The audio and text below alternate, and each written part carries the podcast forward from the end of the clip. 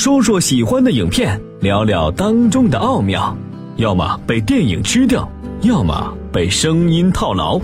谈谈电影，喝喝茶，八九八，谈谈电影。这里是八九八谈谈电影，今天的话题是《西游降魔篇》，咱们继续谈。哎，先给大家普及一点小知识啊。佛教虽说都是和尚吧，也有派别的不同。电影当中啊，玄奘是大乘佛教的弟子啊，有大乘就得有小乘，这是第一重分别。大乘里边呢还分派，有有宗，有空宗。这个缘起性空啊，是所有佛家弟子都认同的一个根本观念。佛家呢讲万法，就是咱们平时说的万事万物。这个万法是怎么来的呢？按照俗人的想法，凡事都得有个缘由，结果面前必定有个原因，所以咱们俗人呐，老是想找到这个原因，通过原因来预测和改变结果。而佛家这个缘起性空，就是告诉你不要费这个功夫，没用的。那么这个时候啊，比较科学的一种态度就是随缘而转，因缘生出一法来了，就欣赏它，不做好坏的评价；因缘散了，这一法随之而逝，也不要贪着留恋，这样心里才能平和。才能没痛苦。不管一个人多么的有本事，面对爱情，无力感是经常存在的。既不能保证自己一定会爱上谁，也不能保证让谁一定会爱上自己。就世俗而言，这是痛苦；就佛家而言，却是悟道的机会。在《红楼梦》里啊，空空道人就因为读了《红楼梦》，因空见色。由色生情，传情入色，自色悟空，就改名了，叫情僧。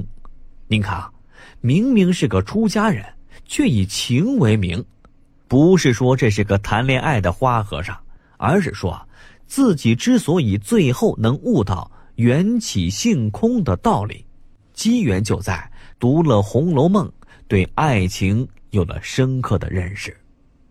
所以说啊。这个缘起性空、诸法无常的观念，就是《西游降魔篇》真正要表达的中心思想、核心理念。说爱情，只是借此来表达这一主题。不信，咱接着往下谈呗。一部电影就是一个世界，我们了解到的不止于片名，从声音中领略处处精彩。在电影里完成整个旅程，八九八谈谈电影的世界。八九八谈谈电影的世界。刚才说到这段姑娘爱上了玄奘，那意思咱俩一块过呗。玄奘说：“我是和尚，怎么能娶老婆呢？”就这么男跑女追，女攻男受，引出了几段笑料。最后两人彻底翻了脸。这恋爱谈不成，那跑的猪妖还得抓呀。玄奘的师傅给出了个主意，说：“你呀，去找孙悟空，这家伙是妖王，当年做了不少孽，被佛祖代表人民抓起来判了刑，压在五行山下了。他要是帮你，这猪妖就没跑了。要对付如此厉害、妖惑人心的妖怪，你要有胆去找一个比妖怪更厉害的王中之王，他也许会教你降妖之道。”他是谁啊？就是被佛祖压在五指山下五百年的孙悟空。孙悟空，师傅，他只是个传说，没有人找到过他的。其实很简单的，你到哎，以妖制妖，要说这个主意可真够高的。最后呢，也真灵。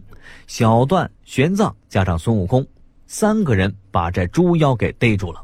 本来打完也收工了，可是万没想到啊，就把孙悟空这个大魔头给放出来了。那真是遇神杀神，遇佛杀佛呀！玄奘不肯在孙悟空面前说佛祖的坏话，被孙悟空给毒打了一顿。小段出来救玄奘，更是被直接打死。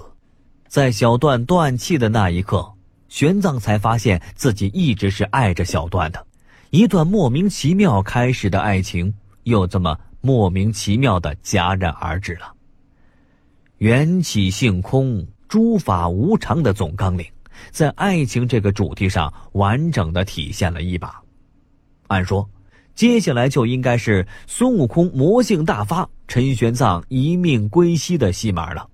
没想到丧偶之后的玄奘战力飙升啊，直接立地成佛，召唤出大日如来真身，一掌把孙悟空彻底拍得服气了，就此皈依佛门，和先前抓的鱼妖啊、猪妖啊一起保着玄奘西天取经去了。这个时候，咱就该想想了，玄奘为什么能在小段死掉之后顿悟成佛呢？首先说。不是因为对小段的爱，据他自己说，早就爱上小段了，只是不敢承认。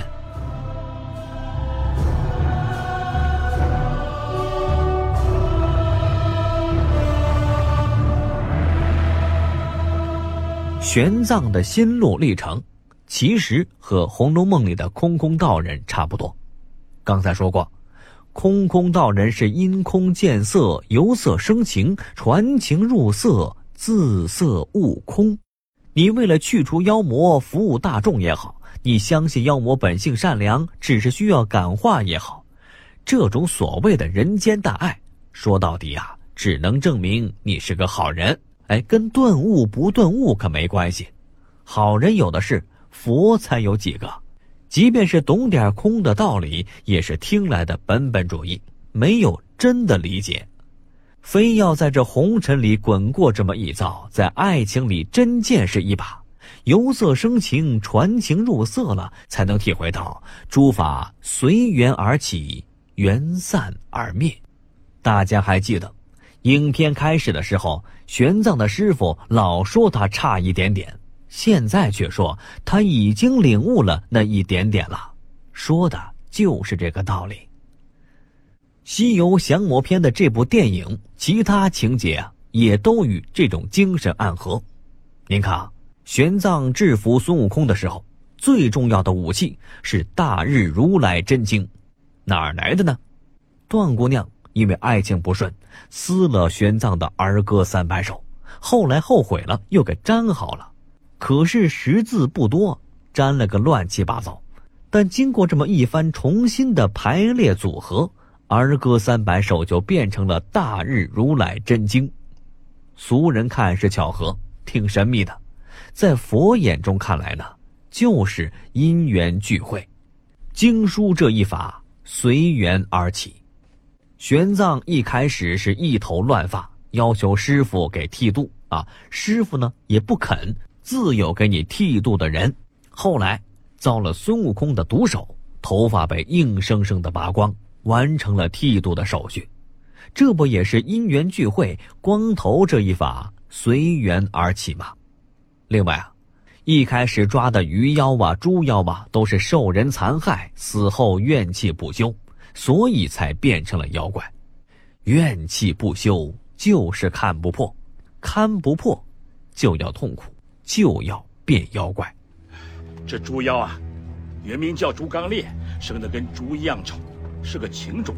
他对媳妇儿无比痴情，可他的媳妇儿却嫌他丑，而和一个美男通奸，还合谋用九齿耙将其打死。他因爱成恨，积怨成魔，是要杀尽天下所有爱慕美男的女人。原来他也是个可怜之人啊！师傅，在玄奘顿悟之后。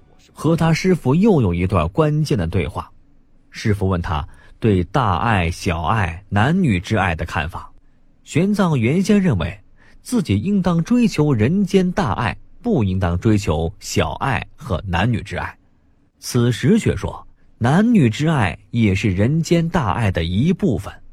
这话听起来很包容啊，很温暖，很人性化，骗过了好多人。其实啊。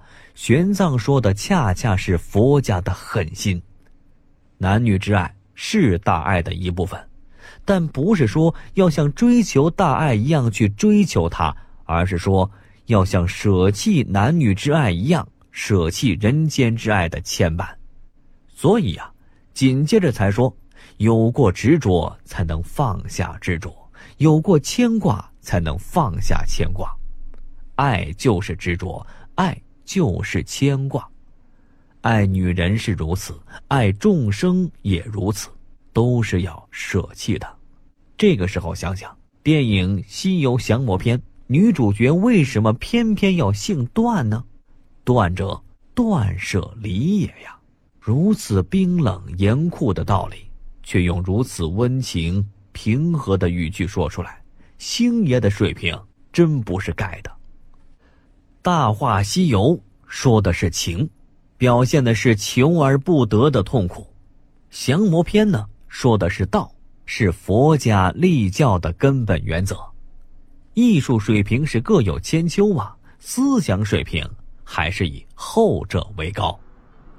重大话而轻降魔，恐怕还是你没有看懂周星驰的意思。《西游降魔篇》从喜剧范围来讲，绝对是一部成功的影片。从海里的鱼怪呀，到烤乳猪啊，再到最后的孙悟空玄奘在降魔的路上经历了困难的历程，这一切都只是积淀，而之后的西天取经才是一段艰辛之旅。玄奘终于踏上了他的征程，而我们也要踏上自己的旅途。咱们电影八九八潇湘电影广播开播第一季大型户外体验之旅，就期待您的参与，体验海钓的乐趣，享受休闲的时光。咨询热线：幺七七零八四七四九七八。这里是八九八谈谈电影，今天的话题是《西游降魔篇》，感谢您的收听，欢迎继续关注电影八九八。学会做好小孩，相亲相爱，关怀就在心中充满色彩。乖乖，你快回来，我怀抱一直为你打开。乖乖，要真心悔改。你永远是我最爱的小孩，乖乖，你快回来，要努力学习，为了未来，回头做孝顺的小孩。本来人情都是善良，像小。